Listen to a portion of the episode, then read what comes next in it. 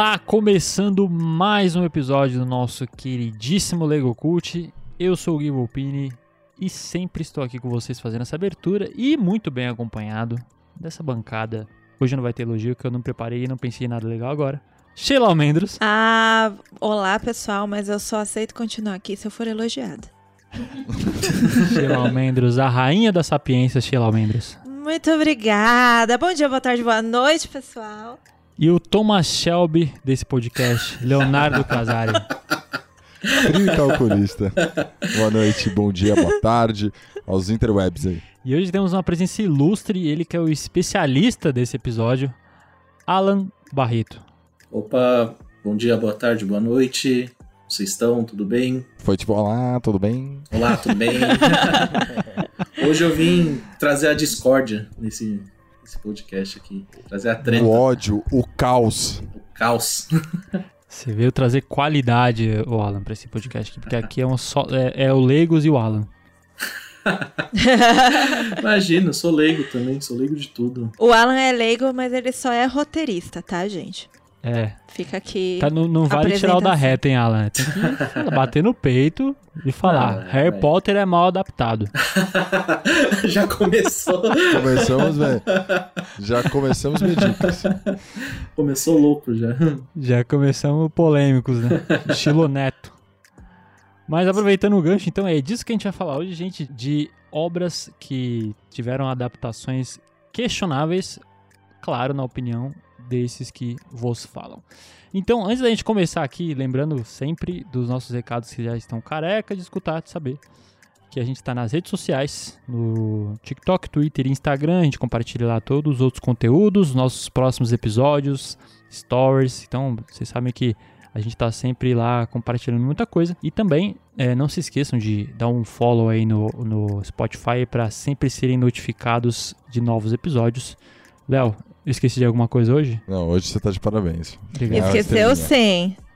De Ô, também denúncia. seguir o podcast da Apple. Ah, a é gente verdade. lá dá um- umas estrelinhas pra gente. Tem que começar a ter um teleprompter, é tanto recado inicial que eu já nem tô lembrando mais, né? então é isso, galera. Então chega de resenha e bora pro episódio.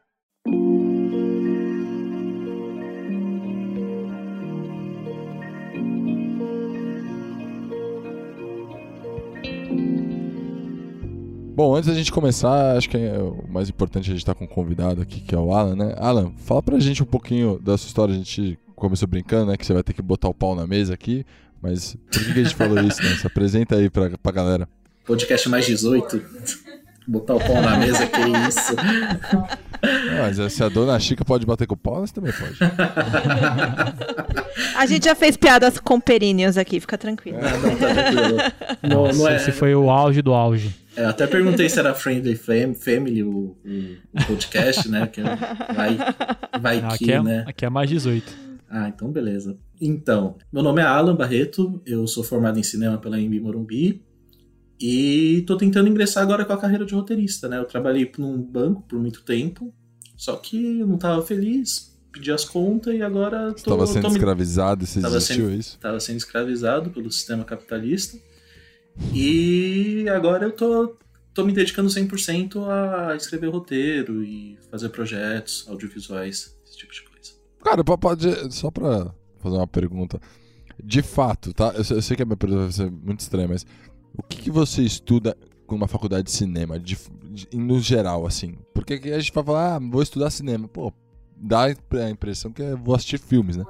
Isso que a gente faz não é, a gente já sabe que não é. Você acorda às é sete e meia da manhã pra chegar na faculdade, ver um filme e ir embora. É, aí você chega lá e vai assistir Cats, duro. Olha o spoiler. É, olha o esse, esse é spoiler, o módulo. Como não fazer um filme. né? então, na verdade, a faculdade de cinema, ela dá uma pincelada assim em todas as áreas, mas ela não aprofunda muito em nenhuma. Então, por exemplo, ela dá uma base de roteiro, ela dá uma base de fotografia, ela dá uma base de som, dá uma base de, de tudo, assim, de todas as áreas. Só que assim, se você quiser se aprofundar em uma dessas áreas, Aí você vai ter que correr por fora. Sabe? Você vai ter que fazer mais curso, vai se especializar, fazer uma pós. Ela dá uma pincelada só é, na, na, parte técnica de produção ou no, em conceito junto? Nos dois. Nos dois? Nos dois. O começo é muito conceitual e a partir do segundo ano é mais técnico. Então, para seguir nessa área de roteiro, você fez uma especialização? Eu ainda tô fazendo, né? Tô fazendo diversos cursos de roteiro, que é assim roteirista tem que estudar muita coisa. Parece que não, mas tipo, tem, tem muitos livros que você tem que ler e tem uma Ó, linguagem tem uns aí que, que a gente acha que não, viu? e tem, tem uma linguagem. É, é, praticamente uma linguagem que você tem que dominar, né? Não é, não é eu acho que é assim e ir lá e fazer. Minha, minha professora, tem uma professora que fala muito que roteiro não é achismo. E é isso, sabe? Tipo, ah, eu escrevi um livro, vou escrever roteiro. Não, não é assim, sabe? Você tem que pensar em toda uma linguagem que fique claro para a produção, como é que ser, como é que o filme tem que ser. É, eu imagino que seja bem difícil, né? Porque você tem que fazer a construção do personagem com a ótica de, do, do telespectador, né? Do, de quem está assistindo, espectador. E não do que você já sabe, né? Então você tem que explicar algumas coisas mais claras, outras menos tal. Imagina que deve ser um puta trampo, né? Você pensar em tudo isso e botar no papel. Sim. É, assim, é que o, o pessoal, ele. Hoje menos, né? Mas já teve muita glamorização de quem trabalha no audiovisual, né? Que era tipo, ah, trabalha com filme, vida boa, conhece as estrelas e tal, e ganha dinheiro. Não, sabe? É um trampo como qualquer outro. Tem que se dedicar ali suas oito horas ou mais por dia e dominar o que você está fazendo. É, é isso.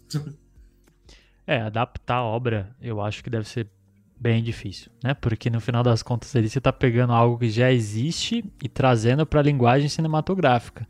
Sim. E dissecar o máximo possível, né? Porque a gente está falando de cinema que tem um, um tempo, né? Você não pode Exato. esticar muito Sim. isso para não se tornar cansativo.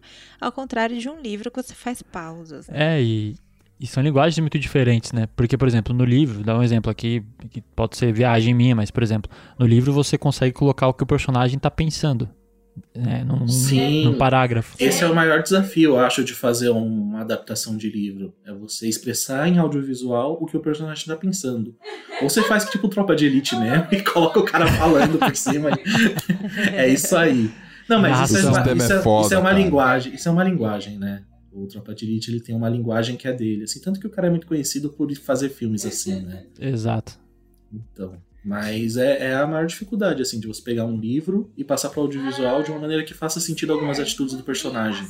Porque, tipo, quando é. você sabe o pensamento dele, é muito mais fácil. E muitas vezes o desafio também tá em você não não descrever o pensamento dele de uma forma óbvia, né? Sim. Sei lá, colocar ele se olhando no espelho e uma voz aparecendo, né? Ou então ele contar um plano para alguém, tipo aqueles vilões, né, que chega no final do filme, antes dele se fuder, ele vai lá, ô oh, mãe, desculpa, falei palavra, mas é, antes dele se lascar, vamos colocar assim, dele se ele, mal, é, ele vai lá e conta todo o plano dele maligno para a pessoa que ele tá prendendo ali numa cela, sei lá, Sim. debaixo d'água, e solta aquela ha, ha, ha, ha, no final. Aí ele toma um tiro, né?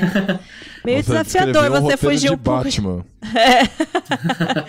Não, pera lá, depende do Batman. Qual década você tá falando? da década do Paul Plan Black. Não, mas isso rolou um pouco no. Falando de Batman no terceiro, né? No terceiro meio que rola um pouco, né? No final ali o Bane explicando todo o rolê pro Bruce, né? E aí a, no final você descobre que é a Miranda Tate que é a vilã. Então Sim. rola um pouco. E até, falando recente, Loki, pra mim, a brochada do final foi essa, né? Eu até falei no episódio, faltou o cara abrir um PowerPoint ali para explicar o rolê todo. o último episódio é uma grande explicação, né? Tipo, ah. do que, que é. Ah, mas, olha, me fala uma coisa. Você acha, nesse caso, né? Você acha mais difícil você adaptar uma obra do que você é, inventar, um original. imaginar a obra? É. Porque assim, quando você tem a obra, você, é, já tem, ele, já tem um, ele já tem um segmento, já, ele já te indica para onde você tem que ir. Se você tem técnica, me parece, tá? Como leigo, que é mais fácil, né? De você montar, não? Eu acho que são dificuldades diferentes. Porque é exatamente isso que a gente estava falando quando você tem um livro, colocar o pensamento do personagem é muito mais fácil, de uma forma que não fique óbvia. Que nem a Sheila tava falando do vilão que explica e tal. Você colocar isso de uma maneira orgânica num filme é muito complicado. De uma maneira que não pareça, tipo, tosco, sabe? Tanto que Sim, sim. tem, muito, tem muitos casos que parece tosco. E quando você tem o controle geral da obra, quando você vai fazer uma adaptação livre ou uma obra original, você, você tem maior liberdade de tratar isso, entendeu? Você pode construir isso com mais calma e tal. E quando Você tem mais controle sobre o enredo inteiro, né? É, e na adaptação você também tem que fazer uma escolha. Você já começa fazendo uma escolha, né? Se eu vou fazer esse filme para quem não conhece a obra, ou eu vou fazer esse filme para quem conhece. Porque se você fizer para quem não conhece, os fãs já vão ficar puto. Já, já é claro, assim, sabe? Não tem muito para onde fugir disso. Tonight is a magical night where I choose the cat that deserves a new life. Going to the ball could get dangerous. Então, vai, vamos começar a falar da- das adaptações aqui. Cats. Cats já é um caso complicado, porque nem quem gosta de musical gosta de Cats. então foi Olha, meio um filme pra ninguém, assim, sabe? Quem gosta de musical cagou. Quem não gosta cagou também. E os caras gastaram milhões em contratações, tipo, com os nomes de peso, pra não Gente. fazer, tipo, a mão do gato. A mão é humana, sabe? Aham. o elenco é muito sensacional. E, Sim. assim, é uma coisa inexplicável isso mesmo. Eu comecei a assistir e não prestei a menor atenção, porque realmente não deu. Porque não prende. É, eu gosto de musicais, eu sou fã de musicais. Mas não rolou, porque. Assim, eles gastaram uma grana pra fazer um cenário ali adaptado super legal. E por que não fazer uma baita maquiagem sensacional nos caras? Você tem um Sabe? filme com a Taylor Swift, não, não tinha como salvar. Gente, Judy Dent nesse elenco, sabe? A gente Sim. tem o Idris Alba, a gente tem uma galera fantástica aí. E o que, será que eles pensaram depois que eles bateram o último ponto deles, né? É ver- vergonha. Terminou de renderizar o 3D e falou: vamos dar um play aqui pra ver. Hum, Eu acho que quem se envolveu realmente acreditou no, no projeto, porque Cats é uma Sim. peça da Broadway extremamente, né, é, respeitada, enfim. E eu acho que a galera, sei lá, recebeu o convite pra atuar, pensou, nossa, vai ser muito fantástico estar nesse projeto. E foi. Como ninguém nunca adaptou Cats, né? É, exatamente. Deve Que ser por sacada isso. maravilhosa, vou fazer. Mas essa foi a primeira de todos os tempos, essa adaptação? Pro cinema, sim, não Eu foi? acho que sim, eu acho que sim. Se tem outro, eu não conheço. Que nem aquela lá da Lady Gaga e do Bradley Cooper, que já fizeram quatro Ah, adaptações. Nasce uma estrela, sim. Sim. É, Nasce de uma é. estrela. Porque funciona, porque é uma história boa e tem músicas que são legais e tal. Então, É, tipo, é uma história bem fechadinha, é né? uma história fechada. Mas se corre risco, né? Tipo, é, se- quando você tem mais de um, você corre risco da, da comparação. Comparativo é uma merda, né? Ah, não. Porque é- você Ou precisa então- trazer Mas pra sabe qual que é atualizar. o de- ponto? Então, mas o Nasce uma Estrela fazia muito tempo que Sim. foi o último É. adaptado, né? Acho que eu, por exemplo, nem, nunca nem tinha ouvido falar quando saiu a história, depois que eu fui saber É. que era adaptações de outros, outros tempos, você não sabia. Exatamente, tipo, a média aqui é mais ou menos 30 anos, né? Alguém conhecia Nasce uma Estrela antes do filme? Não. Então, Nem eu, que tô quase nos Última de 40, eu não 60 e conhecia, pouco. não. É, então, ninguém conhecia. Tipo, os caras pegaram. Tem muito disso, né? De, pegar, de, de reciclar a história também. Hollywood faz muito isso, né? Sim. Mas assim, por exemplo, talvez eles poderiam ter pensado como fizeram com o Hamilton, né? Hamilton é fantástico. O que, que eles fizeram? Eles meteram umas, umas câmeras lá no, no teatro da Broadway, gravaram e pronto, sabe? Então, mas Hamilton precisa- é uma exceção, né? Hamilton é, é, é o ponto fora da curva. Porque o Hamilton, ele era uma peça que explodiu, assim. Nossa, tipo, era, era meses de fila pra comprar. E os caras fizeram um filme apostando nisso. Tipo, ah, sucesso da peça já tá explodindo. Agora, Cats é aquela coisa que você ouve falar, mas, tipo, quem assistiu o musical de Cats, sabe? Não é, tipo, uma coisa que tá em alta, assim, sempre. Não, então, o que eu digo é que assim, eles. No Hamilton, eles não transformaram nada. Eles Não. não, não pegaram a história e produziram um filme daquilo, né? Eles simplesmente gravaram o que estava passando no teatro e disponibilizaram. Eles fizeram Talvez- tipo um bootleg, velho. Sim. Parece que, parece que é cada uma uma pessoa que tá no- na plateia gravando. Né? Se. Não, foi muito bem gravado, Léo. Não vamos ser lógico, eu- injustos, eu- mas. eu tô- Não, sim, mas... O Léo baixou o torrent errado aí. É. Foi um vídeo caseiro do Lewis Hamilton, tá ligado? Mas tem, teve gente que gravou Hamilton antes da Disney lançar. Eu acho que foi no sucesso desse torrent que a Disney falou, tá aí. É, É isso. Sérgio. Vamos, É vamos isso. fazer uma adaptação. então, mas talvez se o Cats tivesse usado essa mesma fórmula, não Sim. teria dado tanto errado, sabe? É, Não, porque um- mais uma pergunta. O que, que é ruim em Cats? O que, que vocês acharam de verdade ruim? Cara, tudo. Dar um Ctrl C, Ctrl V ali na carinha dos, dos atores e colar ali não sei o que, sei lá o que, que era aquilo, pra mim foi muito errado, porque se eles construíram um cenário para parecer o mais natural possível, a construção dos personagens naquele efeito pavoroso deixou o cenário falso. Esquisito, né? É esquisito, é, É, estranho. muito. Ele, não, ele, não, ele não se comporta bem com o cenário, isso, isso, é, isso é verdade. É, e- eu que estudei um pouco de, de cinema 3D, estudou, estudo um pouco de ilustração, de fato ele, ele não corresponde àquele cenário, ele tá, ele tá completamente fora. Tem, da- eu não sei, eu não quis voltar e ficava analisando, mas parece que tem até falhas. O rosto se mexe em momento que não é pra se mexer, saca? Tem umas paradas muito esquisitas ali. As orelhas também, o tempo todo. Parece que o gato tem tique, sabe? Fica o tempo Pô, todo, e mas quem tem gato juntas, sabe um- que é assim, velho.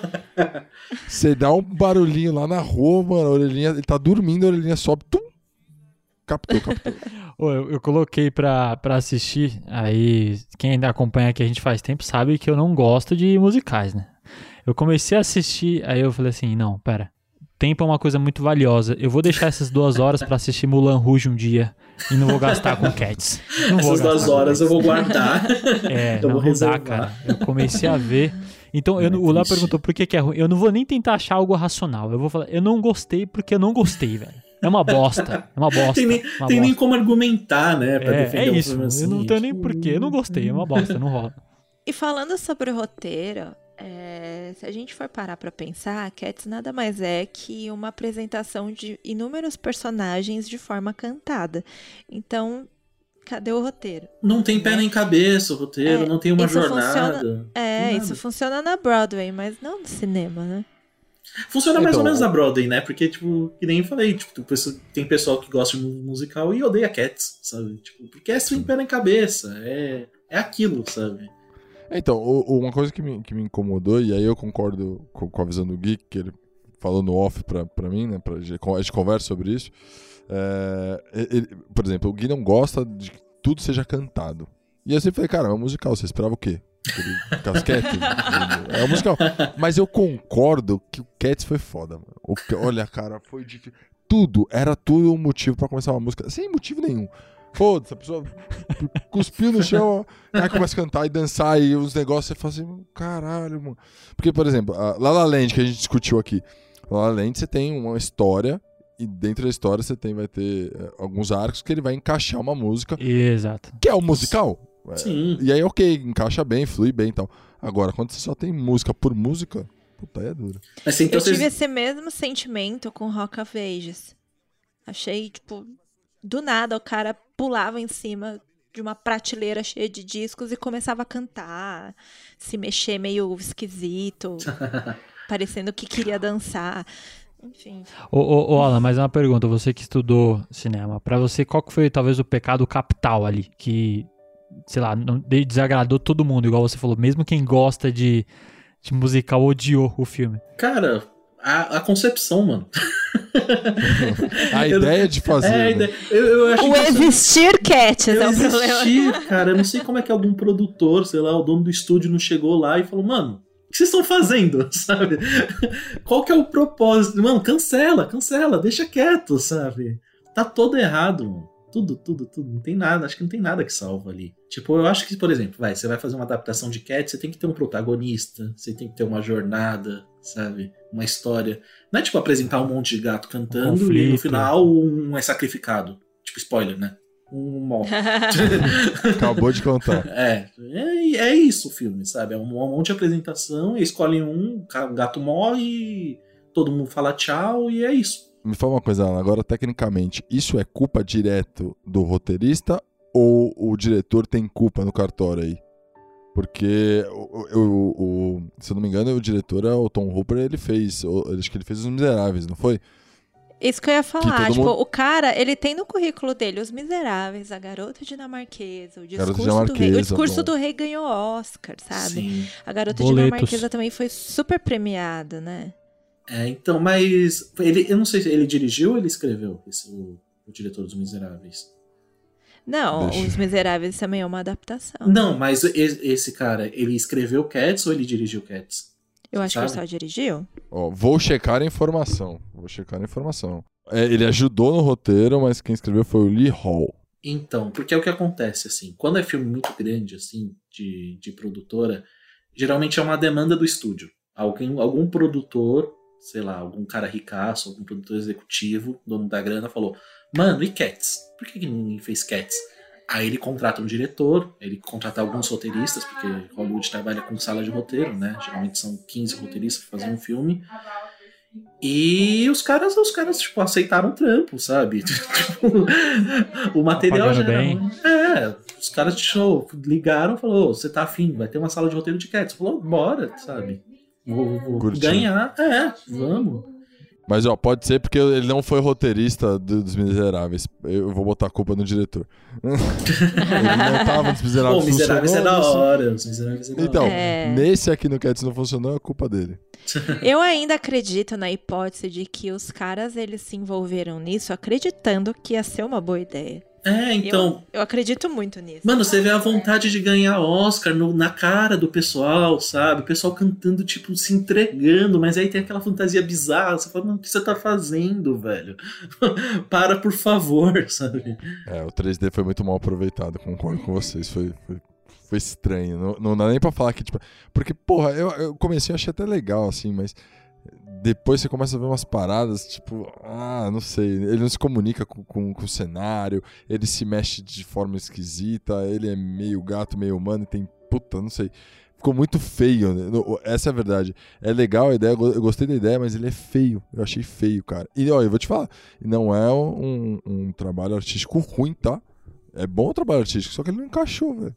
Se esforçaram. Não dentro do filme. É. Talvez o, o prazo ali de entrega era curto, não dava pra mais salvar muita coisa. Você sabe que tem muito disso, né? Tem, Ah, tem Transformers deadline. passou por vários problemas. Aquele, o Tartarugas Ninjas já passou por vários problemas. E os caras falaram, ah, você tem, sei lá, um ano pra entregar. Aí fala assim, ó, então, seis dias. Aí a galera vai, vai, renderiza, renderiza, renderiza. Mas não tá pronto, tá faltando o olho, renderiza. Renderiza. Só vai, só vai, só vai. Os caras geralmente têm uma agenda, né? Porque eles combinam com, com as distribuidoras, tipo, as exibidoras, tipo Cinemark. Os caras já têm a agenda do que vai passar no Cinemark dois anos antes, um ano, dois anos antes. Então atrasar um filme é muito complicado, sabe? Porque, tipo, você tem que mudar toda a agenda. Porque é um, quando você vai ter uma estreia grande, você não pode cavalar contra a estreia grande. Porque você vai diminuir os seus lucros, né? E no final é isso, é os lucros. Até né? porque boa parte pra disputar o Oscar a gente sabe que é, que é marketing, né? Sim, total. Então, os caras têm, os caras têm um cronograma que eles já vão fazendo os save the dates da vida, né? Eles vão te, te instigando. Você não pode atrasar, é uma loucura. né? É, exatamente. Você não pode, tipo, lançar o seu filme na mesma semana dos Vingadores. Ninguém vai assistir É. seu filme, sabe? E a gente pode ver como que um cronograma bagunçado faz estragos, como a gente viu nessa pandemia, né? Nossa, sim, sim. 007 que o diga, né? Sim, a Viúva adiado Negra, a Viúva 72 Negra vezes. saiu agora. Sim. Sim. É, esse ano É. tá recheado, né, de, de filme pra lançar por conta disso. né? Um Lugar Silencioso 2 era pra ter sido lançado em março do ano passado. Foi logo quando a pandemia começou e aí eles tiveram que em, em vários países, quer dizer, o, o filme ele tá sendo lançado em várias datas diferentes em inúmeros países, né? A gente recebeu essa semana Um Lugar Silencioso. A estreia dele no Brasil foi aqui nessa semana. E em outros países ele já lançou há uns três meses. Sim. É tudo uma questão de agenda de exibição, né? Você não quer competir com. Principalmente se for do mesmo estúdio, você não vai lançar dois filmes grandes, tipo, sei lá, a Warner não vai pegar dois filmes gigantes dela e lançar na mesma semana. Não, Vai perde dividir a muita bilhete- força. É, vai dividir É, a bilheteria, né? Tem E foi a isso. única coisa que explicou Bela Vingança no Oscar, inclusive. É, com O certeza. senhor, o senhor lava essa sua boca pra falar de Bela Vingança. Não, não, eu concordo completamente com o Guilherme sobre Bela Vingança. Bela Vingança é. Eu acho que ele tem uns pontos fortes e uns pontos fracos, assim. Não odeio, não. Eu gosto. Não, não, eu também não. eu Só não acho que é pra Oscar, assim. Mas é um bom filme, é legal. Mas pra Oscar, puta. Mano, você olha o Emmy agora, tem é, in Paris competindo. Tipo, com- Eu é The Crown e in Paris, sabe? Porque tinha que bater um número ali, né? Então Exatamente. vamos escolher. Assim, se o Bela Vingança concorresse ao MTV Movie Awards, eu ok, entenderia. tranquilo. Porque eu acho que é um filme pra MTV Movie Awards, não pra um Oscar. né? Sim. Vocês querem falar mais de Cats? Já Não. chega, né? É, já Já odiamos demais. é chutar gato morto. Hã? Hã? Ah!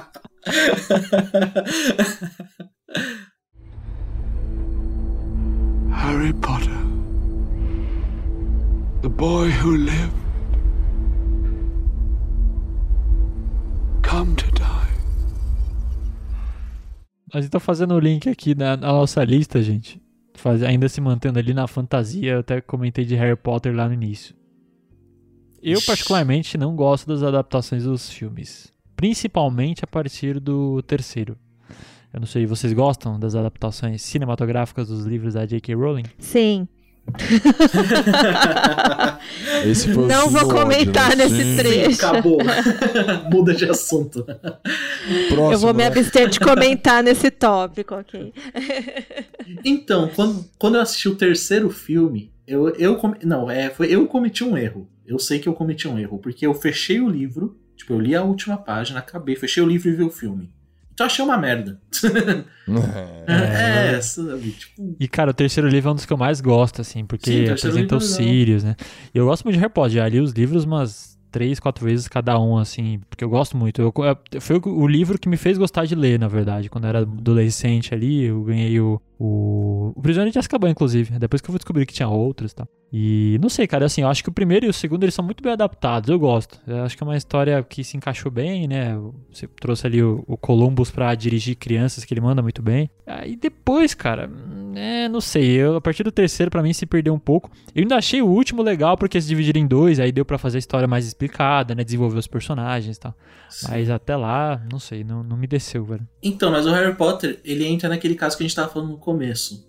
Quando você vai adaptar um livro, você tem que escolher pra quem que você quer fazer. Você vai fazer pro fã ou você vai fazer pro grande público? O Harry Potter, ele sempre foi feito pro grande público.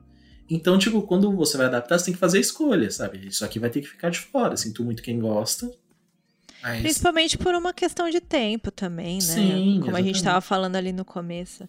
Eu, eu já fui o público que. Eu não cresci com Harry Potter, né? Eu já era mais velha quando o Harry Potter surgiu. Então eu não tive essa experiência. Eu fui apresentada ao Harry Potter pelo cinema e depois eu migrei para o livro. Então talvez para mim eu não tive essa experiência ruim que o, o Gui teve, justamente porque eu fiz o contrário. Né? Oh, mas, é, mas é uma maldade, né? A gente comparar filme com livro, né? Porque o livro, o livro tem um, um artifício que muito difícil um filme vai conseguir, que é a sua imaginação.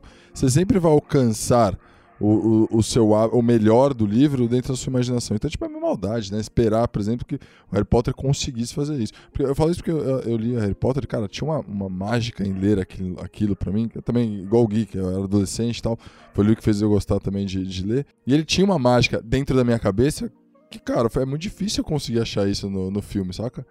Então, tipo, eu, não- eu nem acho que foi mal adaptado. Eu acho que ele dependia. É um livro que dependia muito da sua imaginação. E, puta, eles tentaram fazer o melhor e ainda não acho ruim, cara. Mas sabe, uma coisa que pra mim peca muito, assim, é o vilão. Porque pra mim o vilão ele faz muita diferença numa, numa obra. E eu achei o Voldemort muito mal adaptado. Fizeram ele cartunesco. Enquanto no A livro ele é muito risadinha. sombrio. É, A risadinha do Voldemort. Muito boa a risadinha do Voldemort, mano. Eu achei- E aí o Ralph Fiennes, o cara é foda, né? O cara é foda, manda Sim. muito bem atuando. Até falei no. Se não me engano, eu falei isso, eu não lembro se eu falei ou não, mas enfim, tô falando agora.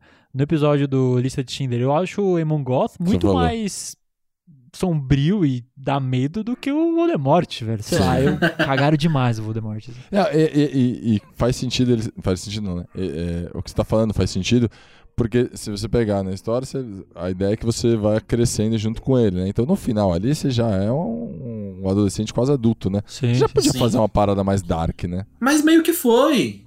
Morreu muita gente, tipo, tem Sim. o. Sim, né? Dumbledore caiu da janela, É que o, mano. Isso o é Voldemort, pesado. especificamente, ele continuou cartunesco até o fim ali. Sim. Mantiveram, né? Mas o, o tom do filme eu concordo. Ele, é- ele Mudou, é mais sombrio, mudou. sim. Então, mas aí tem outro problema também, que é tem coisa que funciona no livro e tem coisa que não funciona na tela. Tipo, funciona no livro, mas não funciona na tela. Exemplo. Imagina se a última treta do Harry Potter fosse igual no livro. Ia ser uma briga de escola, velho. Ia ser o, o Harry Potter e o Voldemort no meio e uma roda gritando briga, briga, briga, briga. Ia ser tosquíssimo. Então, tipo, tem coisa que não funciona, né? Tem coisa que você tem que adaptar mesmo. Ia ser tipo Cobra Kai, né? É, ia ser tipo um Cobra Kai, tá ligado? Tipo, não ia funcionar. Então você tem que fazer escolhas ali estéticas que às vezes não agradam os fãs, mas paciência, né? A Warner Mas, ficou muito feliz com o resultado do Harry Potter, né? Porque Sim. Ah, sim. Poxa. Não, não só a Warner, como a J.K. Rowling também, né? Porque, Exatamente. meu Deus, ela ficou trilionária por causa ela tá disso. fazendo dinheiro até hoje com o Harry Potter, né? Sim. Isso que é curioso, porque muito tempo eu pensei que faltasse na época tecnologia pra fazer as coisas, né? E aí fizeram os Animais Fantásticos, não sei se vocês gostam. Eu acho que é um filme Eu nem assisti. Ok, não acho que ele é um filme fantástico, mas perto do que poderia ser feito, sabe? Eu achei bem mais ou menos assim. Então não foi a tecnologia, realmente, pra mim, não, não funcionou, sabe? É uma história que. Talvez por ter toda essa questão da magia também, né? No, quando você lê e imagina, é bem mais prazeroso do que ver, né? No negócio. Essa, essa magia do Harry Potter atrapalhou tudo, né? Assim, eu, eu já acho que, tendo em vista que o livro do Animais Fantásticos, que o filme foi inspirado, ele é da finura de. Nossa, eu não sei nem mensurar a finura de tão fino que é. Eu acho que foi uma adaptação muito legal. Tipo, eles criaram um, um, um negócio, sei lá, acho que de. Tirando de um livrinho de 50 páginas, acho que nem isso. Mas eu gostei bastante, assim. Achei que ficou uma adaptação justa, sabe? Então, eu não li o livro do Animais Fantásticos, mas tem, tipo, uma história do cara principal e Não. a jornada. Então, é isso que deviam ter feito no Cats. Entendeu? é pegar um, Exatamente. pegar, é, pegar um protagonista, construir ele, fazer uma história e tal. Tipo, o livro de Animais Fantásticos é só sobre os animais, né? Não É que sei. vocês não entenderam, o Cat são vários cortes de, de clipes de música e eles juntaram num só, vocês não entenderam isso. É o clipe trip dos gatos. Pô, mas sabe, sabe o que é engraçado, velho? Eu não gosto dos filmes, mas quando passa, eu assisto. Porque eu assisto igual aquela figurinha da menininha comendo brava. Já viram? Eu não gosto, mas tô vendo porque eu gosto muito desse mundo. Mas sobre o livro do Animais Fantásticos, é, ele foi criado como se ele fosse um livro de um aluno de Hogwarts, né? E, e que ele levava ali pra escola, aquele livrinho, pra estudar sobre os animais. Escrito pelo protagonista do filme. Uhum. Sim, aí inventaram um background pro cara, uma jornada, né? Os caras tiveram mais liberdade de mexer no personagem do que no Harry Potter. My mother told me pick the very best one. And you are.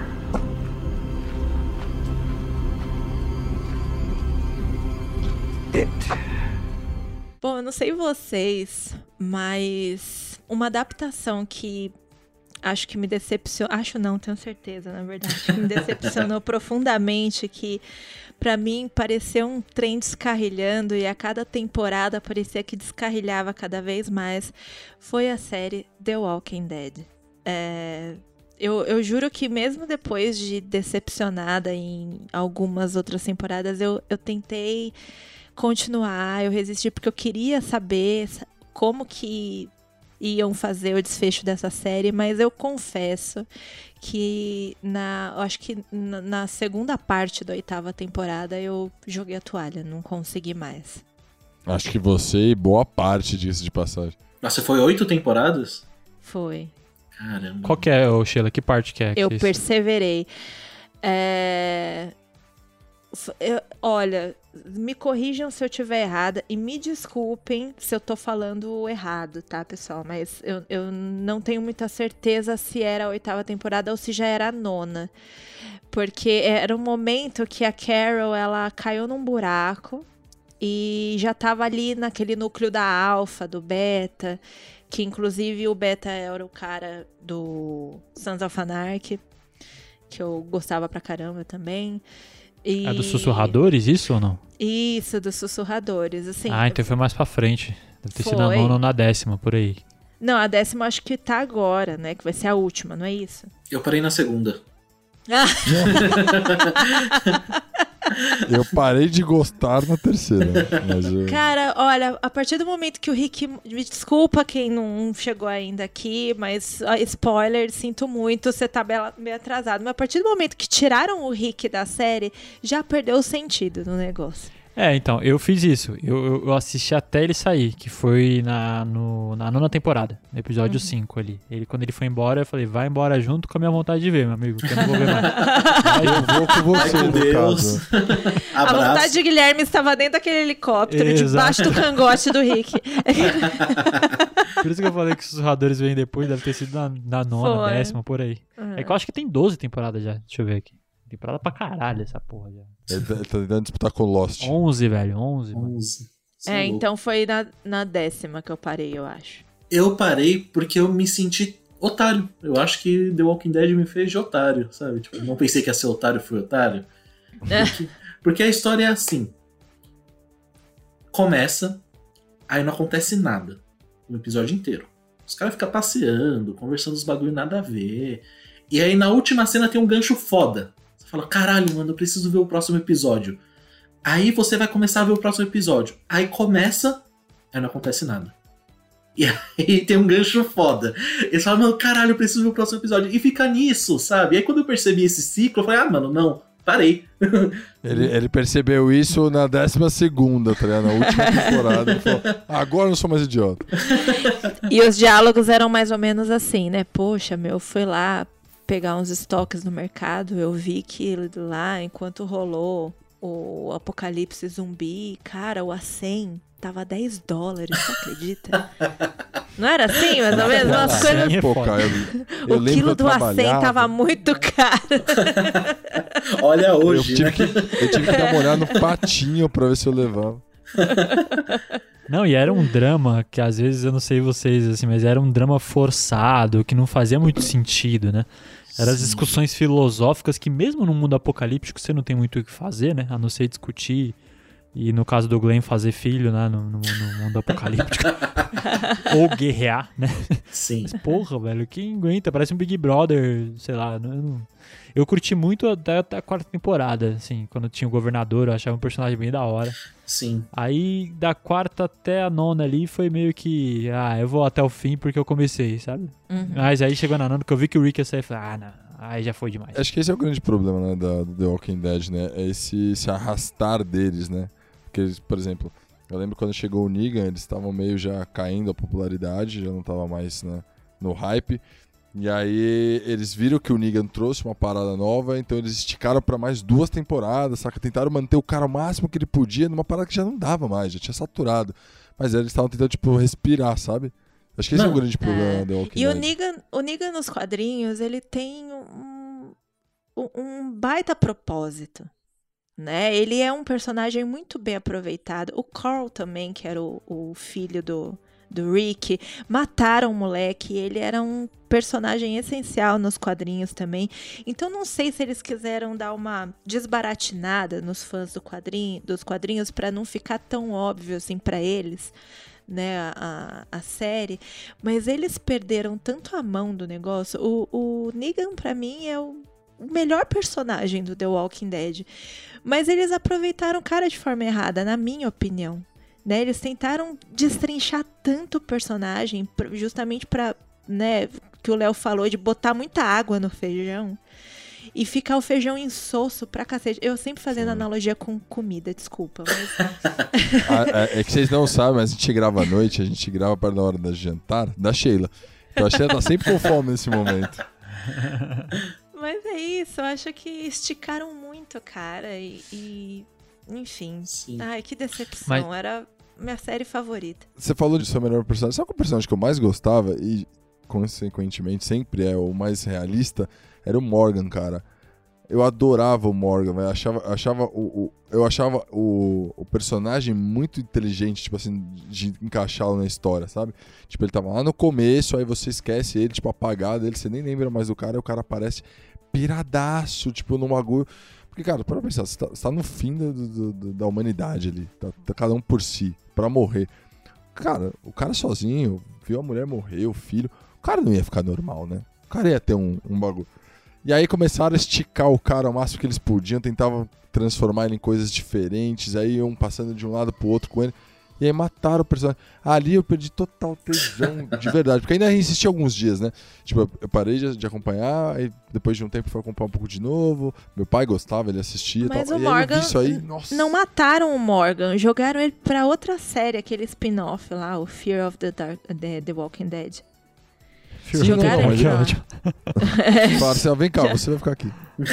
Mas mataram, no, mataram que eu tô falando assim, no sentido de, de, de perder a mão do personagem, sabe? degringolaram com ele. aham. É, perderam a mão do personagem, já não sabia mais o que fazer com ele. E aí eu falei, porra, o personagem mais legal que vocês tinham na mão, vocês mataram a parada. Assim, eu parei de assistir na segunda. E aí teve o Negan.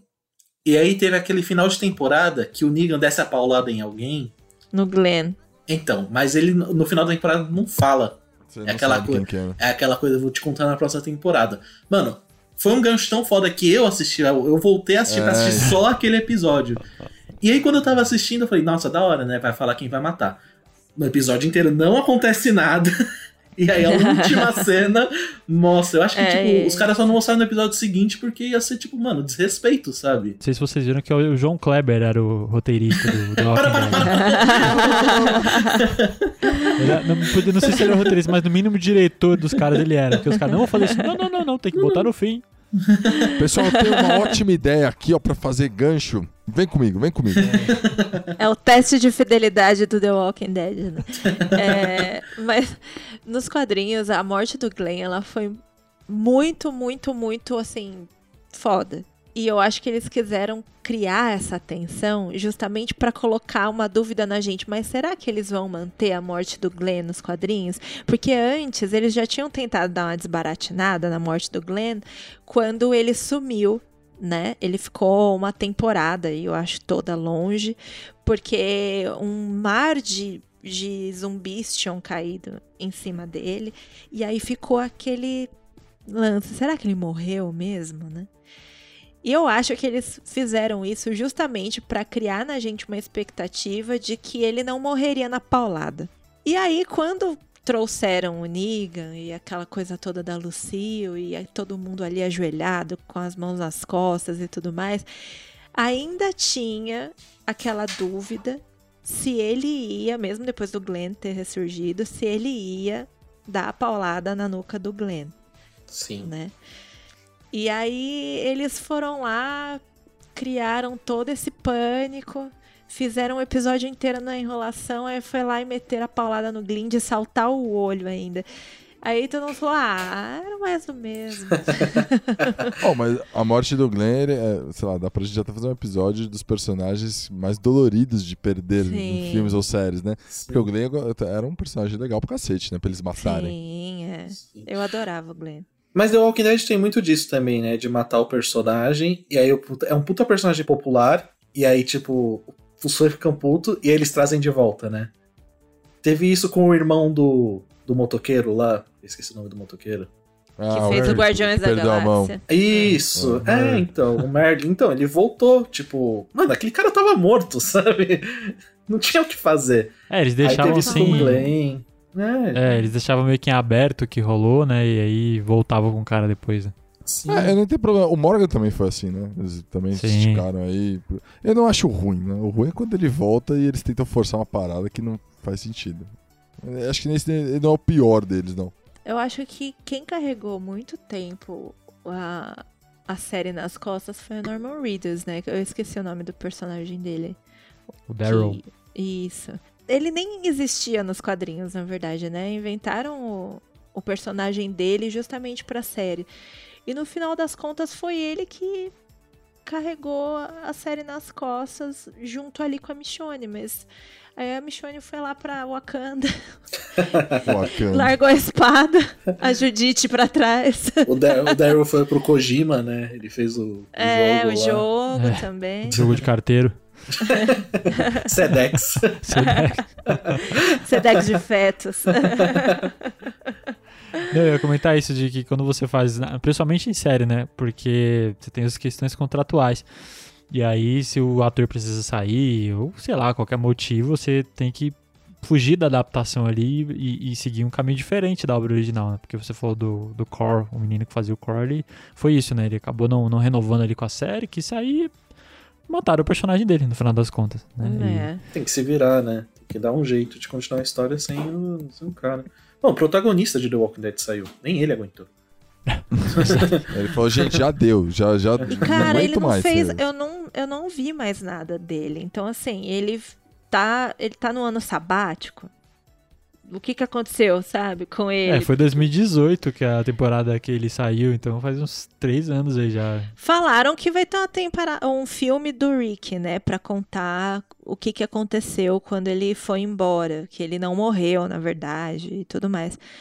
Mas até hoje eu acho que desistiram dessa ideia. Então, é, é que esse cara deu muito azar, né? Porque ele deve ter falado assim: vou parar aqui, passo um aninho aí de boa, viajando pras Maldivas da vida, e volto e faço alguma coisa. Só que aí ele veio e veio uma pandemia. Aí ele falou: agora fodeu, tenho boletos que eu faço.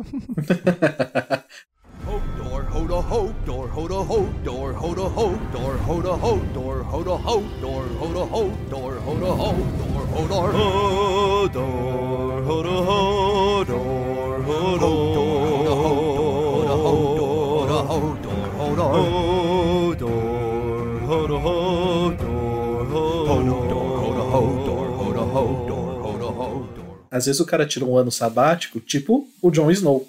Jon Snow, Jon Snow, Jon Snow, ele, na verdade, ele tinha o casamento da irmã pra ir. Aí ele falou: galera, vou precisar morrer aqui rapidão. Depois vocês me voltam, vocês dão um jeito pra me voltar. Não, mas o Jon Snow, depois de Game of Thrones, mano, é, o hate de, em cima dele foi tão grande que o cara sumiu, mano. O cara se isolou, sabe? O cara É, tá voltando agora. filmes. Ele É, tá voltando é. agora, né? Mas. Não, mas ele, o Kit Harington atuando, realmente, ele não é um primor de atuação, né? Pelo menos Mano, no mas- Game of ma- Thrones, né? Mas olha, imagina. Você começa a fazer uma série, aí falam pra você, ah, você vai ser filho do protagonista. O cara aceita, fala, ah, beleza, filho do protagonista eu Demorou. tanco, né? Tanco. e aí, na quarta temporada, os caras falam, mano, agora você é o protagonista da série mais famosa do mundo.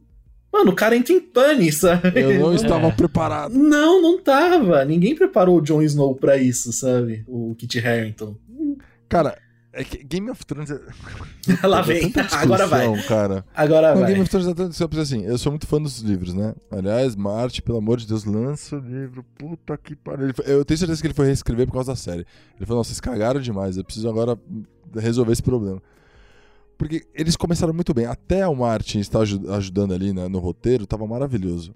Seguiu fielmente, trouxe umas paradas novas, você- você conseguia imaginar. Foi, acho que, a prim- a primeira adaptação que, tipo assim, é, não chegou perto, lógico, né? Não, não- ficou igual ao que eu imaginava, mas chegou bem perto. Eu achei do caralho. E aí eles param e falam assim: não tem mais livro, vamos fazer o quê? Traz a galera aí e vamos escrever pro fã.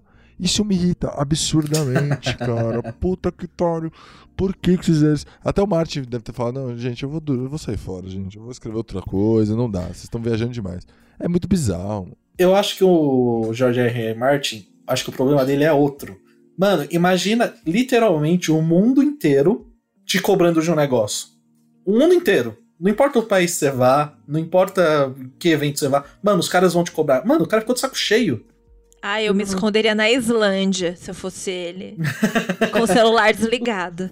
né? Pois é. No quarto pro quinto livro, é, o, o nosso querido Martin, ele não é novinho, né? Não, lembro, não sei não lembro quantos anos ele tem agora, mas ele já não é novinho, ele tem vários problemas lá tal. Começaram a, a- a- O Reddit é foda, né? Começaram a inventar as histórias que ele tava doente, que ele poderia morrer. E aí a galera, os fãs ficaram desesperados, porque, puta, seria uma, uma história sem fim, né? Outra pessoa teria que escrever, poderia ficar uma merda, enfim. E aí ele teve, numa entrevista, ele teve que falar, gente, é o seguinte, o meu redator e, e as e os produtores já sabem o final da, do, do, do livro, da, da história. Eles já sabem o que vai acontecer. Eu só tô escrevendo o caminho dela porque eu não posso me perder. E aí a galera se acalmou e tal, não sei o quê. Só que, velho, Mas o caminho que é não precisa importante. esperar 22 anos, né? Ele tá parado 12 anos com essa história, pelo amor de Deus, meu filho. Para um dia, toma um café, uma, uma ritalina, escreve esse negócio. Então, Já. mas ele, ele não parou. Ele fez milhares de outras coisas. Ele só não fez Game of Thrones. Ele tá Ah, cara tem cheio. TDAH, ele tem TDAH, ele tava escrevendo, passou uma mosca, ele saiu, foi ver outra coisa, aí começou a escrever outra coisa. Não é possível, o cara- me irrita, desgraçado. Se com a pandemia ele não avançou, um ano e meio velhinho em casa, Não Porra. vai avançar. É. Não vai avançar mais. ainda vai- sair o sexto, até sair o sétimo. Acho que é questão de vontade mesmo, sabe? O cara broxou. Fala, ai, mano, que saco, todo mundo me cobrando de essa casa disso, sabe? Tipo, mano, tô escrevendo isso há 20 anos, mais. Uhum. Deixa eu fazer outras coisas, depois eu volto, tá ligado? Ah, É, então ele fala o que você isso, tem né? aí, baseado na série que é ruim mesmo, e vambora, velho. Ele fala, ele fala, ah, eu- as pessoas no futuro vão ver se a obra é boa ou não, e não quanto tempo eu levei pra fazer. Exatamente. Vai tomar no cu, eu tô É. vivendo isso aqui, meu amigo, eu quero o negócio, pô. Não tem Não, a questão é o seguinte, eu, Eu, quero ser a pessoa. isso. é, eu quero ser a pessoa que vai ler e vai julgar no final. Eu não quero morrer sem saber o final. Entendeu? Agora, falando, a minha experiência com Game of Thrones, ela foi a seguinte. É, eu demorei muito pra assistir a série. Eu comecei a Demorou assistir a série quando ela já estava na sexta temporada. Justamente porque o hiato entre uma temporada e outra era muito grande. Então, eu quis que se juntasse um pouquinho pra eu dar uma maratonada. E ali, quando chegasse no final, eu meio que acompanhasse com todo mundo. Só que o que acontece? Na sétima temporada, que foi a última, né? Ou foi a oitava? Não lembro mais. Mas enfim, na última temporada, eu, eu fiz um monte de especulações na minha cabeça. E assim, eu sou jornalista, não sou roteirista.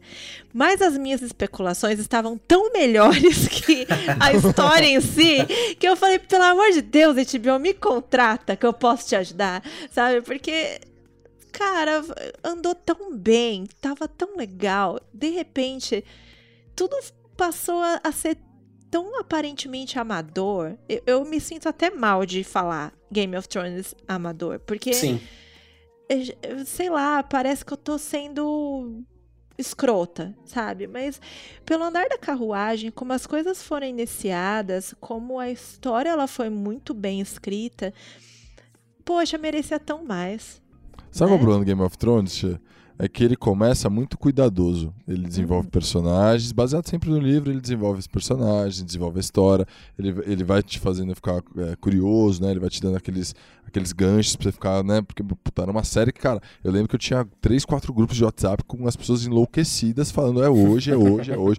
Pô, tem até aquela cena lá do pub fechado que, de- que faz o meme, né? Da galera assistindo. Uhum, sim. É, era, era a gente no, no WhatsApp, sabe? E aí chegou no final e eles correram e cagaram tudo. Cara, é impressionante, ficaram, sei lá, 8, 9, 10 anos fa- falando a porra dos, dos, dos White Walkers. Acabou em um dia, em, uma, em um, em um episódio. Uma o que você mais esperava em. É, em- você esperou em 10 anos, acabou em um episódio. Mal feito, com má vontade, corrido. Um roteiro, tipo, mano, sem graça nenhuma, saca? E ele foi totalmente segundo plano ali, só pra pôr uma história do Jon Snow. Mas vocês sabem que os D&D, eles aceleraram a história de propósito, né? Vocês quê? sabem dessa história, porque Não eles, eles foram chamados pra ser showrunner de uma série de Star Hum. Wars. É verdade. E aí os que no caras... final das contas eles perderam o emprego. Star Wars não Exatamente. quiseram fazer mais coisa, se lascaram. Exatamente. Os caras correram, falaram, mano, vamos acelerar aqui pro Game of Thrones, que tem a outra série pra fazer. Porque, tipo, mano, tem 10 anos fazendo a mesma coisa. Vamos acelerar aqui. No final, a repercussão do Game of Thrones foi tão ruim que os caras do Star Wars não quiseram fechar com eles. A Disney falou: não, vocês vão fazer serviço porco aqui também, não, quero Não. mais, não. Aqui Vocês não. estão demitidos. demitidos. Ó, agora, momento polêmica. Momento- é- é- essa, essa polêmica eu gosto. Final de Game of Thrones. A gente sabe que foi corrido, cagado e tal, mas assim, o final, tá? Como cada personagem chegou no seu ponto final de história. Vocês gostaram? Eu gostei. Eu acho que o ponto final de cada personagem é legal. Eu não gostei de como chegaram lá. Eu concordo plenamente, é o que você falou. Como chegou, Sim. como chegou foi uma bosta. Cagaram, não desenvolveram. Agora, o que rolou faz sentido e quem é dos livros, igual eu, você, Léo, não sei se vocês leram também, sabe que é aquilo que o Martin faria. O Martin não é o cara que vai colocar o herói ali no final das contas, né? No final do, do- do- do- da série. Ele vai fazer uma coisa que você nem imagina, velho. Que você. E aí o que rolou foi isso, né? Na, na sétima temporada, o dragão vai pegar o. Se eu não me engano, era o Jamie que tava. Aí vem o Bron e salva ele no último momento. Funcionário o do Martin original. É, exato. O Martin original, o, o Jamie ia morrer ali, meu amigo. Né? Ia morrer E comido susto, e. né? Tem várias coisas, né? Tem uma guerra que tá E- rolando ali também, que o, o Jon Snow ele tá travando, que é uma guerra super importante também pra história. E A aí ele tá Batalha sendo... dos Bastardos. Exatamente, e aí ele tá soterrado, ele tá se lascando, aí daqui a pouco aparece alguém e salva. Sempre é assim, né? Tipo, tá lá na merda, aí daqui a pouco aparece alguém e salva. Mindinho, Sempre. Mindinho é... Não, mas aí é, o Batalha dos Bastardos eu, eu acho foda. Eu acho Não, o foda. Acho episódio que é bom. encaixou bem. Eu acho que O episódio encaixou é bom bem. pra caramba. Chegou um momento que Game of Thrones, sempre que tava dando merda, aparecia alguém pra salvar. Eu concordo com você, Che. Eu acho que o Martin faria uma parada, tipo, poderia chegar lá o Mindinho pra ajudá-lo, porque o, o- a motivação do Mindinho faz sentido com o personagem, que Uhum. era um cara, tipo, mano, ele era muito ligeiro de, de ganhar poder, saca? Então ele sabia que ali, se ele ajudasse ele a ganhar poder, mas não no último minuto. Não sabe? é. Não, fa- não tem isso. Então, mas Thrones entre o que o. Alan até comentou, né? É a adaptação que você faz. O do Harry Potter lá pra não virar uma briga de escola. No final das contas, do, do, o- na série você tem que fazer a adaptação também, né? Você tem que Eu- pensar que Jon Snow vai morrer. Senão você não se emociona. É, O problema é que ele morre e volta. O, vai morrer de novo. é Marvel, multiverso. Multiverso do, do- Multiverso. é. a variante, a variante do Jon. É. No final, eu vi muita gente falando, ah, Daenerys ficou louca, não sei o que, não sei o que. Porra! Cara, pensa o seguinte, ela era filha do Rei Louco. Durante os livros e também a série, mostrou vários momentos dela sendo ali muito impulsiva, dela Tirana. mostrando raiva, ela tendo traumas e que não foram curados.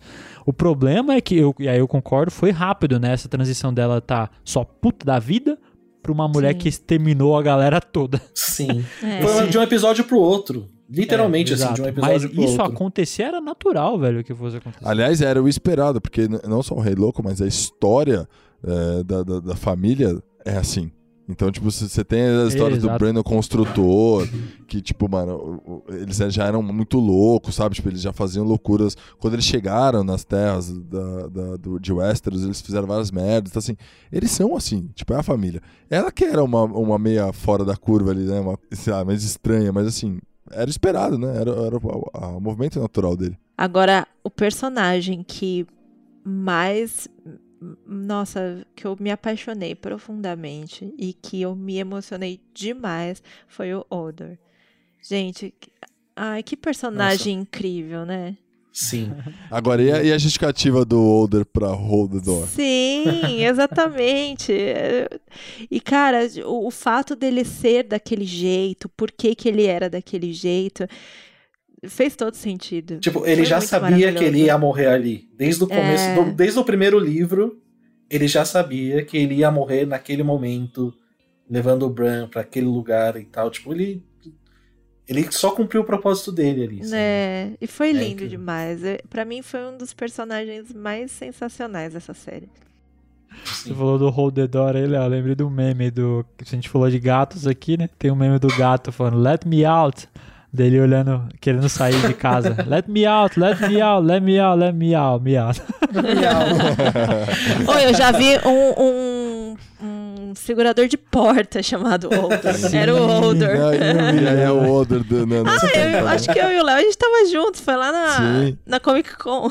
Sim, é, era, era a estampa do Older, aí tava escrito Hold the Door. Não, era um bonequinho do Older. Ele era de tecido, Não era- lembra?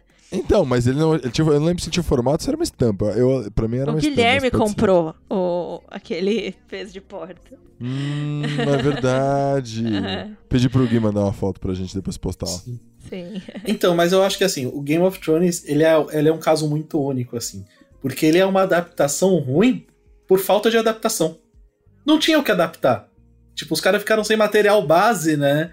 E aí, tipo, como roteirista, os caras são péssimos, sabe? Os caras não queriam delegar, Cara- tipo, chamar, fazer uma sala de roteiro, chamar um pessoal que manja de roteiro. Os caras falaram, ah, mano, a gente sabe o que vai acontecer no final, vamos escrever nós mesmos, sabe? Eles fizeram, eles fizeram muita fanfic, né? Então, assim, isso também é um problema, né? Porque eles já não Sim. sabiam pra onde ir, eles começaram a falar, puta, a gente tem que agradar o público, então. É, e, e é complicado isso, porque assim, puta, eu até entendo. É muito difícil você alcançar, porque assim, vou falar como fã agora, mas Game of Thrones, na literatura, ele, ele se destaca, né? É uma literatura que eu, eu não tava acostumado. Então, tipo, eu gostei muito, saca? Ele, ele quebrou vários paradigmas. Tipo, matar o personagem principal do primeiro livro e você ver até o, até o, livro que o último né, que saiu, você lembrar dele. Você lembra da morte, de Ned- a morte de Ned Stark e ficava triste. Ficava. Até Então, tipo, hoje. ele- ele- é, então, então ele, ele fez umas paradas assim. Então, aí você pega, acaba essa linha. Não tem mais pra onde ir. O próprio Martin fala, mano, se vira aí, filho. Eu não quero mais saber disso aí. Pique é sua. Cara, você não dá pra esperar muito, saca? Mano, mas É con- triste, mas contrata os roteiristas, mano. A HBO paga. A HBO paga os, os melhores roteiristas que tem no mundo. Contrata, sabe? Os caras não quiseram delegar. Os caras não quiseram Ah, chamar. mas aí deve ter muito ego, né? Os caras que É, estão lá. Então, ah, com exatamente. certeza. Hum. Exatamente. tipo, quando você vai fazer uma série, não é o trabalho de uma pessoa só. É o trabalho de um conjunto de pessoas em cima daquilo, né? Dedicadas e tal. Os caras não quiseram, sabe? Os caras falaram, não, é a gente, a gente que vai escrever e tal. Foi, foi ego mesmo. E aí, no final, eles acabaram até perdendo o trampo da Disney, né? Por causa desse ego todo. Mano, o Mindinho, mano, uma das coisas mais tristes que eu já vi acontecer com um personagem. Ele era um gênio na primeira temporada e na última ele era um velho babão em cima da Sansa. Velho babão e mijão. Nossa, mano, horrível, horrível, horrível. a- a- o, o decorrer da história dele. É péssimo. Isso que é foda, né? Porque na, na- quando, quando fizeram a adaptação, eles fizeram tão fiel às primeiras temporadas que, tipo, você conseguiu construir o personagem da forma que ele foi construído no livro. Então você tinha a mesma, a mesma, você equiparava, né, os mesmos sentimentos que você tinha, a percepção que você tinha dos personagens. Quando eles se perderam, você perdeu também essas características dos personagens. Então eles, eles foram mudando, né? Tipo, foi ficando chato. Tipo, por exemplo, o, o- você falou do Mindinho, mas ah, o Jon Snow. O Jon Snow era o cara perdido que não sabia o que queria, aí ele, tipo, eles tentaram manter isso de uma forma ex- exagerada. Então você perdeu a empatia que você tinha por ele. Chega uma hora que fala, ah, Jon Snow, vai pro inferno, cara. Tá chato já, não saca? Para de fazer drama e vai embora. mano. Puxa seu pai aí, o meio, pau, o meio sangue do pai que você tem, saca? Nossa, acho que um dos momentos mais tristes é o McQueen. Quando ele. A Daenerys vai buscar ele lá em cinco minutos. Viagem de dragão teletransporte. E aí salva ele lá. E ele fica. "Ah, McQueen. Ah, McQueen, caralho. I need you to show me what you want to do to me. Punish me. Show me how bad it can be. I want you to show me the worst. Acho que a gente pode fechar com chave de bosta, fazendo um link. fazendo. Fazendo. Fazendo um link que o Alan falou sobre essa questão de não ter o que adaptar num roteiro, porque né, em Game of Thrones não tinha um final, mas a gente vai colocar aqui os 50 tons de cinza, que ele tinha algo para adaptar, mas era tão ruim quanto. Né? Esse então, era o problema. exatamente. Era melhor não ter nada, né? Exatamente. A gente está falando aí de um filme que foi adaptado de uma trilogia feita, né, de uma fanfic, né?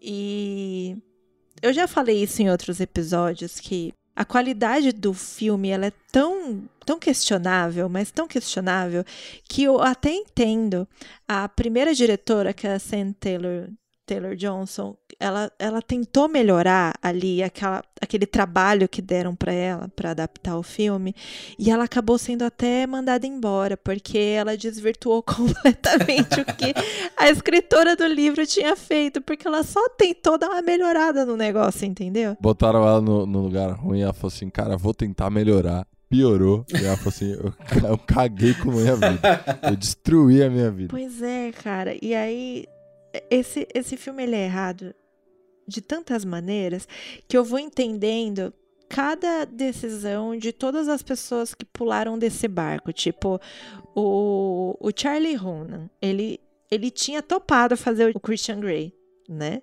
E aí, eu acho que ele leu aquele roteiro, ele falou: Você tá ficando louco que eu vou ficar aqui, eu vou meter um Miguel, vou dar uma desculpa, sei lá, vou falar que minha mãe tá doente, que, né, Sons of Anarchy aí me contratou pra mais 90 temporadas.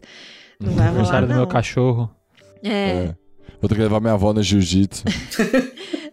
Aí foram lá e contrataram Jamie Dornan, né? Às pressas. Ele tava ali fazendo uma série de psicopata junto com a moça do Arquivo X lá, que inclusive é uma série sensacional chamada The Fall. E aí falaram: ah, tá aí, ó, ele é um bom psicopata, vamos transformar ele num psicopata sexual? Parece bom essa ideia. Sexo vende, bota eles. Bota eles. Ele vai poder fazer sexo loucamente num quartinho vermelho e fazer analogia com videogame. E ele vai pilotar um helicóptero, ele vai cair no meio do mato, mas ele vai sair andando e ele vai transar quando chegar em casa, entendeu? Você tá Canela entendendo? doendo, mas foda-se.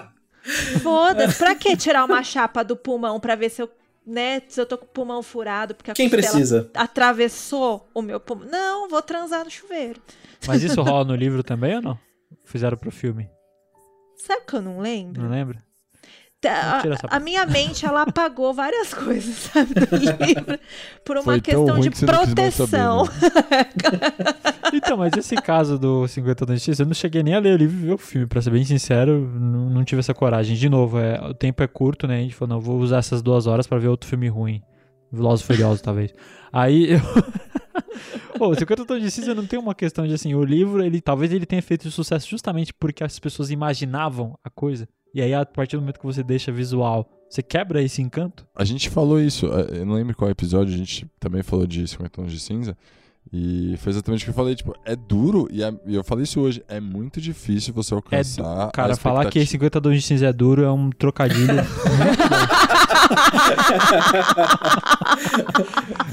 Leonardo. É não é. difícil, é difícil, difícil. Mas, é, mas é, é difícil, cara, porque dentro da sua imaginação, você, mesmo que você coloque um tom de se expressar ali com, com adolescente, você consegue criar na sua imaginação o que você quiser. Então, você tem total liberdade. Agora, quando vai pra um filme desse, cara, puta, cara. Então, mas Você o ponto é o namorada- seguinte. Falei, falei. A não ser que você queira realmente abrir essa intimidade.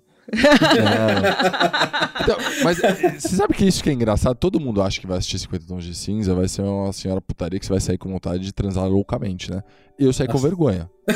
Eu não terminei o filme, eu saí com vergonha. O personagem é horrível, os diálogos são péssimos, a atuação é horrível, não tem nada sexual, você não fica nem, sei lá, não, dá nem pra citar o pelinho do períneo, como diria Sheila. é muito ruim, cara. Eu, eu- eu- eu fiquei com vergonha, de verdade. Em algum, momento, em algum momento eu pensei em entrar no YouTube, sei lá, e assistir outra- alguma coisa durante o filme. É que o livro, ele tem a especificidade de ser muito explícito, né? E quando você vai passar pro cinema, fica mais complicado você fazer um negócio muito explícito. Porque senão. Ninfomaníaca de- de- discorda de você. Ah, mas olha o público de Ninfomaníaca, vê quanto que fez de bilheteria o Ninfomaníaca e vê quanto que fez de bilheteria o 50 Tons de Cinza. É. É um público totalmente diferente. O público dos 50 Tons de Cinza é adolescente, né? Não, aí eu já discordo. O Ah, público. é. Não, tem um Não? outro chamado After que é pra adolescente. O 50 Tons de Cinza é pra umas senhoras mais velhas, assim. Eu acho que Elas é pros curtem- dois. Adolescente acha, sente vergonha dos 50 Tons de Cinza. É Sério. cringe. É cringe, 50 tons de cinza é exatamente. Crinjão. Então, mas você não acha complicado comparar os dois, porque os 50 Tons de Cinza, os filmes já vieram alavancados pelo livro, né? Ninfomaníaca não.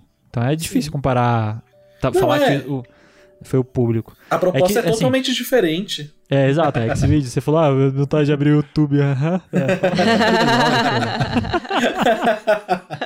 Assistir um Agora sim. pornozão. Sim. É. O- Ah, não, é isso diferente você não pegar um filme do, do Lars von Trier, né? Que é o Ninfomaníaca, e você pegar os 50 tons de cinza e colocar na mesma caixinha, assim, né? O- a proposta do Lar... A proposta da Von Trier é ser o cara, o controverso, né? O causador de polêmica. O, nossa, Que vai vou, vou incomodar, causar. né? É, E não era pra causar nada sexual, era pra, pra causar estranheza mesmo, né? sim, tem, tem Ou pra descobrir as pessoas que têm prazer nisso. Porque assim, É. talvez se pegassem o livro e colocassem uma adaptação mais 18, talvez você fizesse algo mais fiel e, e gerasse um- uma conexão maior com o livro. O problema é que se você faz mais 18, aí você restringe o público, você não tem bilheteria, então aí você, Você perde metade da sua bilheteria só nessa. Exato.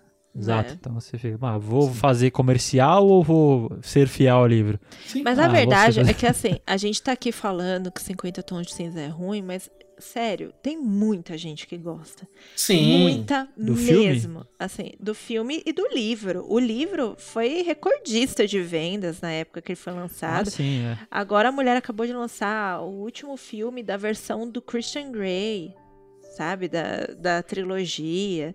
Enfim, tipo, Os é um. spin-offs, então. né? Vende, né? Vende muito Vende essas coisas. muito.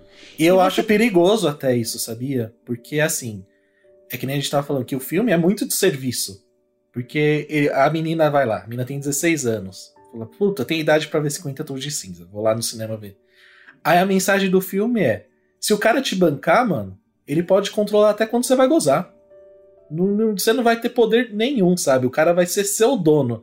E aí você passar essa mensagem pra uma pessoa de 16 anos é muito complicado, é muito de serviço. Eles quiseram desmistificar um pouco esse lado sádico do sexo, mas na verdade foi mais essa coisa machista que o Alan falou do que qualquer coisa que falasse Sim. sobre o universo sádico. Total. Mas eles cagaram isso no filme ou isso também é no livro? Assim, Não, no livro é muito mais pesado isso. Não, não, Aí, sei, mas eu digo assim, essa submissão dela. Sim, é muito Também? mais pesado.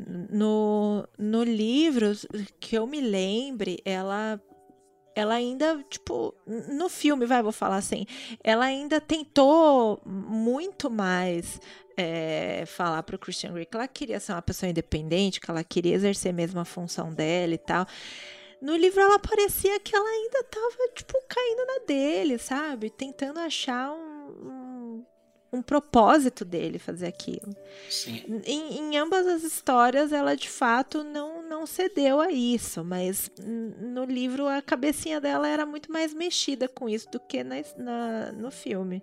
Mas eu acho que é porque no filme ele não tinha te ela não tinha tempo pra ficar tão indecisa assim, sabe? Tipo, uma hora e meia, vai, corre, decide. Corre. É, Vai tem, que a gente tem muita cena aí pra você ficar vendada. É, tem muita cena no quarto vermelho. É, ma- Mas o Alan, o Alan puxou um negócio que é, é interessante de discussão, né? Porque, é, por exemplo, o Alan colocou como isso um desserviço. Mas, cara, puta, eu acho que eu não concordo com você, sabe por quê? Hoje, principalmente no Brasil, o sexo é um, é um puta tabuzão. Né? E, e a gente tá no, no momento de, de abrir discussões, né?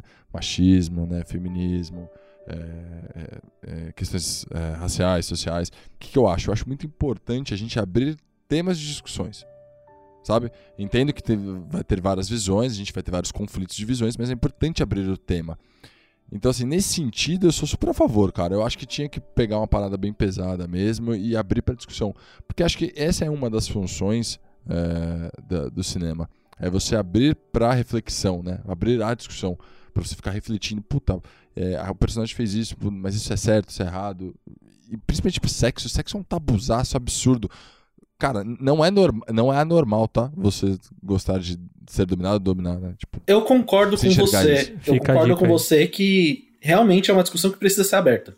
Tipo, de verdade, assim. Mas ela precisa ser sinalizada sobre isso. E no 50 Tons de Cinza ela não é. Tipo, Não muito é. Pelo contrário, É, tá, eu acho que é até romantizada, sabe? Eu acho que se fosse, tipo, a Pode ser. menina tem vontade de falar, tipo. Ah, me domina, faz o que você quiser comigo e tal. E a mina tem a vida dela. Mas, mano, a mina foi visitar a mãe dela no filme. E o eu- cara foi e atrás, o cara, velho. e o cara vai junto porque ele tá desconfiado. E é ok. Entendeu? Então, Ai, tipo, que lindo, ele tá afim É, de ele mim. tá preocupado comigo. Não, mano. O cara tá, tipo, ele é desconfiado de você. psicopata. É. O cara é um psicopata. Para de entendeu? ser louca. Mano, Sai dessa. Ou, assim, pra você fazer uma mensagem dessa, ou esse cara tem que se fuder por causa disso, pra falar, tipo, ó, isso não é legal, ou a mina tem que concordar. Tipo, o cara vai falar, tipo, ah, eu vou na sua mãe com você. A mina fala, ok, beleza. Não é tipo, eu vou na minha mãe e o cara tá lá, esperando, sabe? Ah, não, vamos dar um rolezinho com o meu helicóptero aqui, com- É, no, no tipo- meu aviãozinho, deixa sua mãe pra lá. Ou então focar é, na personagem, como ela fica é, presa, né? Como ela se sente agoniada com isso, sabe? Tipo, focar ne- nesse, nesse relacionamento tóxico, né? de- Dele, É. Exatamente. envolvê-la dentro da vida dele e não deixar ela viver. Eu concordo com vocês. Aí é uma falha, falha de roteiro aí de contar É, então, história. não é mostrado isso como um problema. Isso é mostrado como, nossa, que cara romântico. Ele não deixa eu visitar minha mãe sozinha, sabe? Tipo, É. Absurdo, Ai, você está preocupado com o meu bem-estar. é, tipo, não, mano.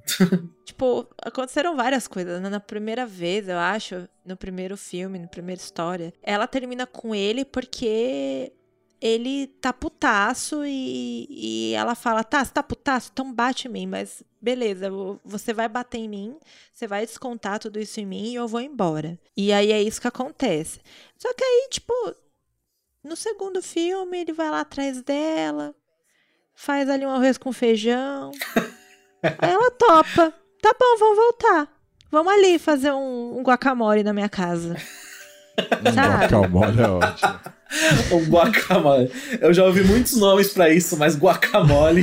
Não, eles de fato vão fazer comida na casa dela. Eu não tô. Eu achei um codinome também. Tem grupo não, Eu incluí nesse balaio.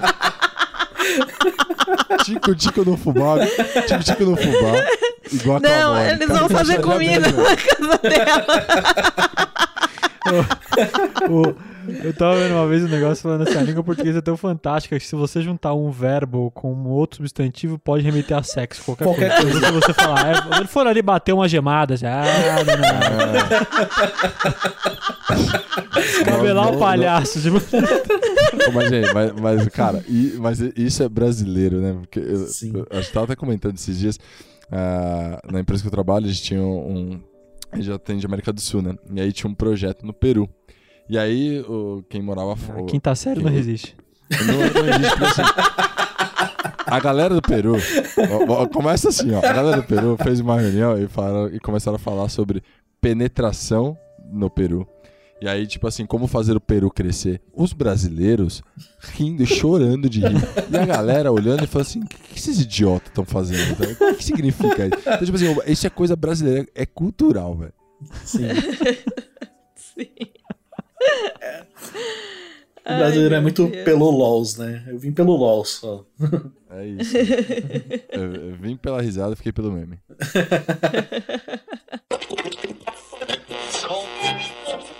É isso, pessoal. Esse foi o nosso bate-papo. Agradecer a todos que estiveram até aqui. É, não se esqueça, como a gente falou lá no começo, estamos em todas as redes sociais, como Leigo Cult Podcast, no Instagram e no TikTok. E no Twitter, só Leigo Cult.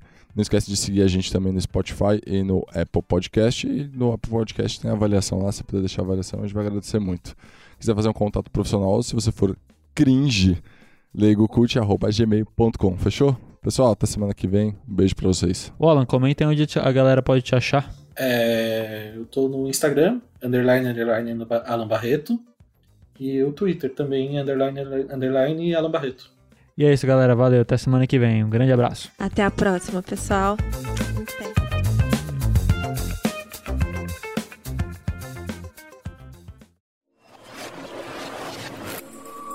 Este programa foi editado por Ilha Flutuante.